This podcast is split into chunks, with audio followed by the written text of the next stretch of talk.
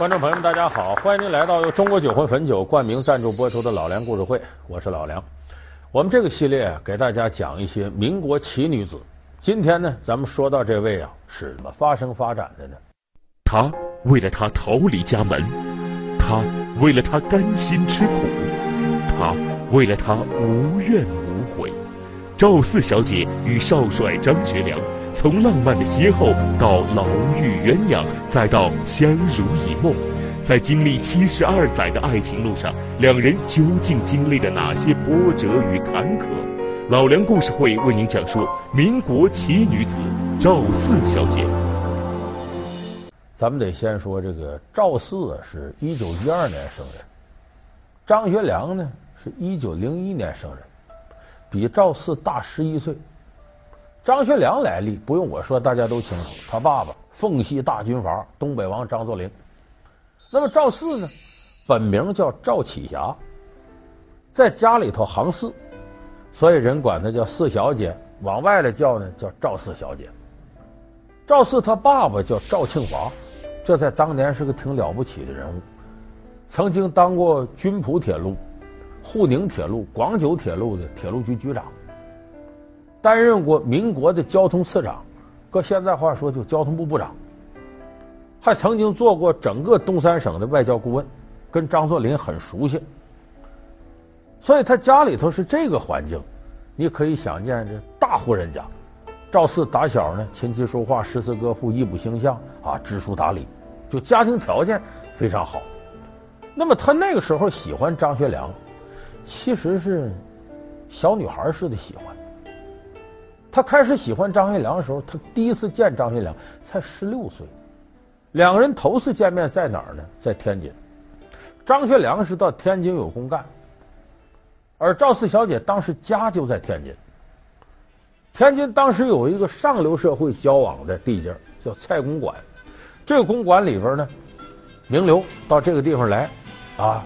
吃吃自助餐呐、喝红酒啊，跳跳舞啊，因为天津那时候洋租界多，很洋范儿。赵四的几个姐姐说：“咱到那玩去。”他说：“我不去，我才十六啊，没满十八岁呢。这咱爸也不太同意我去呀。你们去玩去，你不去是吧？我告诉你啊，今天你你偶像来了，谁呀？张学良来。赵四一听，那我得去。在家呢，简单捯饬捯饬。”跟几个姐姐出门到蔡公馆，到那儿去挺失望，没见张学良。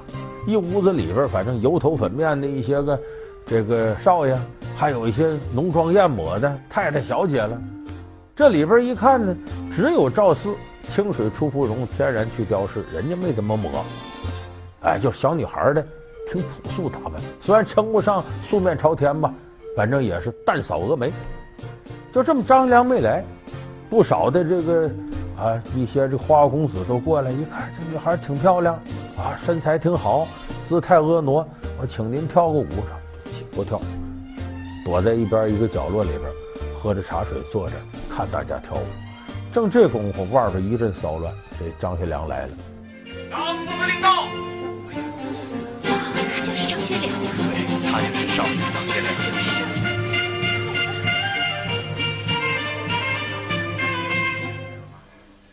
学良，这是张学良。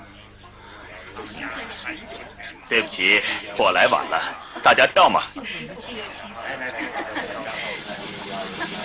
这一进来，你想，所有人都在看着张学良。张学良啊，在当时，有人称他民国四大美男子之一。哪四大美男子呢？咱听听那几位：周恩来、梅兰芳、汪精卫、张学良。所以这是民国四大美男子，你想想张学良啊，年纪轻轻，少帅，人还漂亮，那怎么能不是万众宠爱的中心？这时候赵四一盯，这眼睛就拔不出来了。哎呦，这人这这潇洒威风漂亮，而且骨子里边不像军阀，啊，透露出那么种儒雅劲儿。什么叫一见钟情啊？就看一眼拔不出来了。本来听着张学良这名气就大，现场再一看着，哎呀。赵四神魂颠倒，而张学良在屋里边转悠了一圈，跟各位打招呼，然后又一曲舞曲罢了，下来了。四下一看，嗯，看到赵四小姐，这是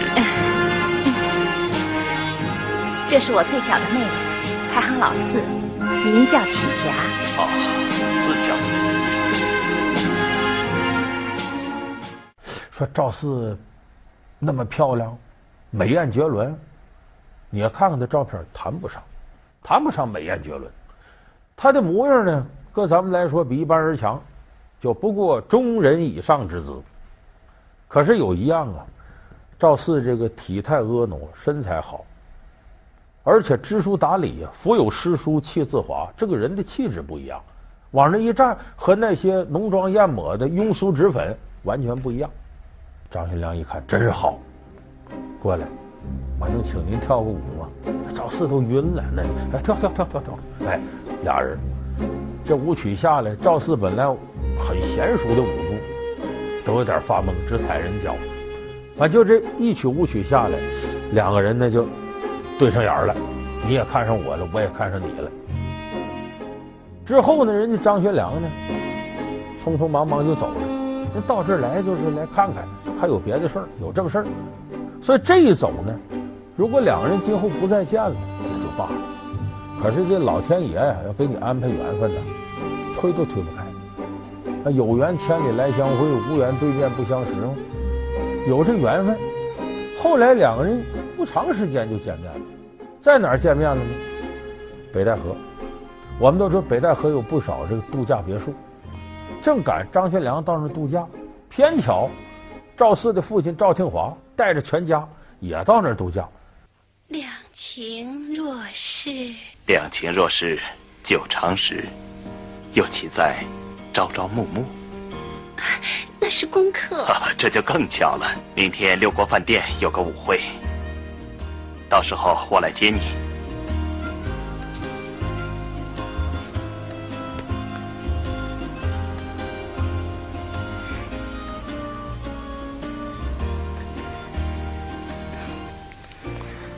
我在北京还得住一段时间，我们可以好好玩玩。在北戴河，俩人就如胶似漆。自那以后呢，张学良不管是在北戴河还是在天津，经常找赵四，挎着他胳膊，俩人出入各种公共场合，又跳舞干嘛的。结果这个事儿，你想想，那能不是大新闻吗？赵四那阵别看才十六啊，亭亭玉立，女大十八变，那照片都上了《天津画报》的封面了。而张学良是何等人物啊？那是民国的风云人物。所以这两个人好。当时轰动了整个天津，他爸爸能不知道？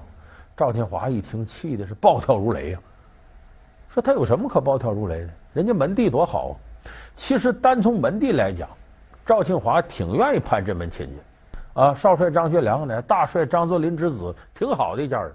他为什么他爸爸来气了呢？因为张学良这时候结了婚了，人家在奉天，就现在沈阳啊，有一房太太叫于凤至。也是名门闺秀。你想赵庆华这个家庭，你家好，我家也不差呀，也高官显贵呀。我的女儿，那得明媒正娶啊，得到谁家都得做太太呀。啊，到你那儿，你前面有房夫人了，让我女儿给你做小当妾去，这哪行？赵庆华坚决不同意，说你俩再往来，打死你，不能再跟他往来。你岁数也不小了，对象也得找了。为爹，我给你主持一门亲事，打发人一联系，找一个门当户对的，也是官宦子弟。行了，我跟人家儿女亲家都见面了，这事儿这么定下来。赵四呢，当然不同意。那谁在热恋的时候你给人打散了，棒打鸳鸯也不能干。但是他爸爸反正我一言既出，驷马难追，你甭想反悔了。接着在这个时候发生了个大变故，这说起来，一九二八年，咱们大多数的观众朋友都知道。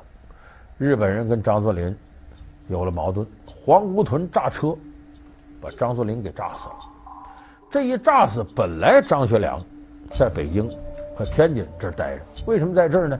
一九二七年的时候啊，张作霖出任中华民国政府海陆军大元帅。事实上，张作霖是民国政府的最后一任总统。结果他这一死。张学良没法在北京和天津待了，也这这正跟赵子小姐偷偷摸摸往来，赶紧得顾事啊！我爹都死了，我得回去。一回到东北，你想一想，千斤重担压在张学良身上，得多少事儿等他处理？各种各样的矛盾，咱怎么办？怎么对付日本人？张学良一操劳，累病了，这一病病就不轻。这到了一九二九年九月份的时候，赵四小姐跟张学良通过几封信，也知道这情况，赵四坐不住了。你知道这个恋爱当中的人呐，为什么叫这个一日不见如隔三秋？就不见面抓肝挠肺的想啊，那不再进我家门。说白了，就搁江湖话叫清理门户。这老头不简单，为啥？他这一举太漂亮了。为啥呢？头一个是什么问题呢？当时军阀混战，张作霖死了，可是跟东北军有矛盾的各系军阀，张作霖为奉系，北京一带叫直系，各种军阀势力混战。天军既有直系又有皖系，军阀混战过程当中有种种说不清道不明的危险。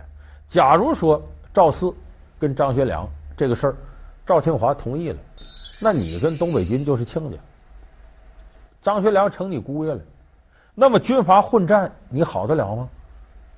直系皖系，不定哪一下背后捅你一刀。所以我这登报表示，我跟他没关系啊，没关系啊。他登报同时，赵庆华表示：“我年岁也大了，辞官不做，归于故里。就外边的事跟我都没关系了。他借这个事保全自己的家小，你别卷入到军阀混战里头，我们家再倒霉。所以赵庆华第一个用意断绝父女关系，我跟你没关系，我跟军阀混战也没关系。第二个呢，咱前面说这个赵庆华呀，答应人家了，我姑娘许给你儿子了啊。你这个女儿私奔了，你怎么办？”你怎么能先有个交代？哎，这回我一登报，断绝父女关系，因为我孩子不争气跑了，我也没办法，这算对儿女亲家有一个交代。最绝的是这个第三个用意，这不我女儿还不到二十呢，跟你这个张学良跑了，去找你去了。好，我现在断了他后路，他回不来了，就当他娘家人都死了。那好。你张学良这么大腕儿，这么大名头，总不能弃一个孤女不顾吧？我女儿为了你撇家舍业的，你得对得起她吧？等于反过来把千钧重担压在张学良身上，你必须得对我姑娘好。你要不好，你比那陈世美还不如。一箭三雕，你就说天底下爹妈疼儿女，各种各样办法。你这老头厉害。老梁故事会为您讲述民国奇女子赵四小姐。感谢您回到由中国酒魂汾酒冠名赞助播出的老梁故事会。果不其然，赵四呢到了沈阳，本来一开始就是想见见张学良，以慰相思之苦。可是自个儿爸爸这一登报，完了后路没了，整个奉天城里吵吵嚷嚷都变了。哎呦，那谁谁赵四来了，怎么办吧？人家帅府里还有大太太于凤至呢。你想想，哪个太太不得捍卫自个儿领地？于凤至。马上站出来了，跟张学良说：“咱俩两口子这些年了，这个时候我可得说话了。平常我不要求你什么，两点：第一个，赵四来是来，你跟他外头好，我管不着，我跟你好就行。于是张学良呢，白天到外头办事办公，晚上回哪儿？不回大帅府了，回他在北陵那会儿的别墅。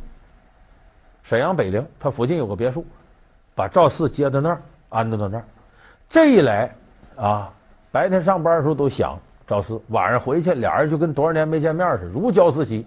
那边把于凤至可气坏了，为啥？本来想把他逼走，不仅没逼走，我老公还不回家了。你看这事儿弄的里外不是人了。说这可怎么办呢？于凤至也聪明，哎，这样，这个大帅府东墙外啊，有个私宅子，二层小楼，别人的产业。于凤至出钱把这宅子买下来，干嘛呢？显大度，跟张学良打个招呼，我去接我赵四妹妹。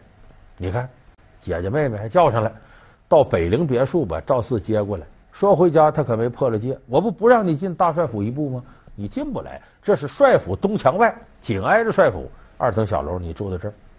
你看还没打破自己誓言，还好像挺大度把他接回来。所以后来那个楼就叫赵四小姐楼。赵四就住在那儿，所以自此之后呢，这一妻一妾相安无事。就于凤至也不是个生事的人，那谁心里也不能痛快了。但是他没闹事儿。张学良跟赵四呢，算是踏踏实实的在沈阳度过了人生最幸福、最快乐一段时光。那么后来的事儿，咱们很多朋友都知道：三一年九一八事变，变生肘腋，日本侵略者妄图霸占全中国的狼子野心昭然若揭。东北军在这个时候何去何从？当年张学良采用不抵抗政策，退到关里，说什么的都有，报纸上都登诗骂张学良，说张学良到哪儿一应酬跳舞，带着赵四，又跟着朱五小姐，又跟着影星蝴蝶，怎么着？报纸上写嘛，叫赵四风流朱五狂，翩翩蝴蝶正当行，温柔乡是英雄种，哪管东施入沈阳，就不管日本鬼子进来了。张学良承受很大的压力，当然他的不抵抗有些特殊历史原因，这也不是我们这一期节目能给大伙解释清楚的。后来的事，一九三六年西安事变，张学良、杨虎城兵谏蒋介石，要停止内战，一致对外。这个国民党、共产党联合，自此有八路军、新四军整编，然后一起打日本鬼子。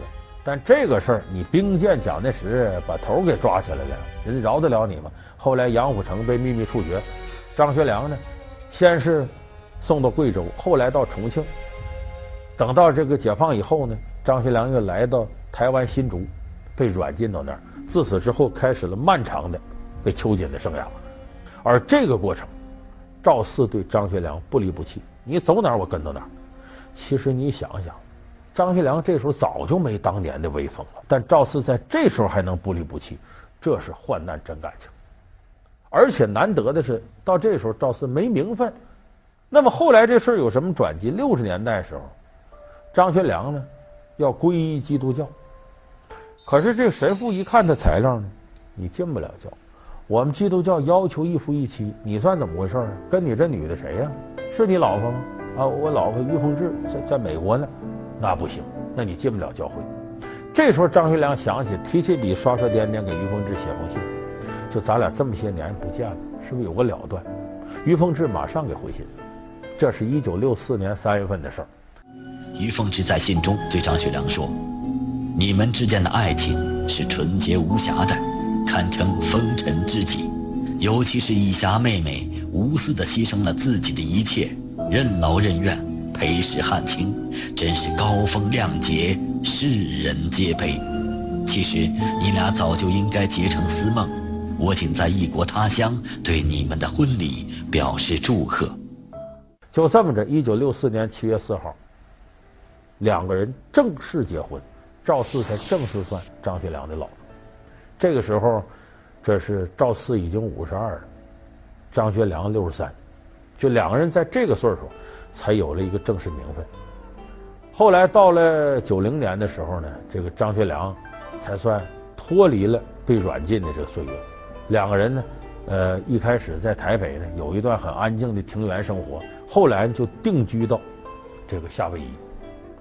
在两千年的时候呢，是张学良一百寿辰，两个人最后一次在公众场合露面，这是两千年五月份的事儿。到两千年六月份，这时候赵四小姐八十八了，张学良一百。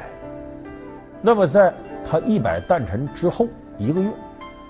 这赵四小姐在家里溜达，啪，从床上掉下来，摔了一下。咱们大伙儿有经验知道，老年人就怕摔，这一摔，没多长时间与世长辞了，八十八了，油尽灯枯。转过年第二年，身边没有了赵四小姐，一百零一岁的张学良与世长辞。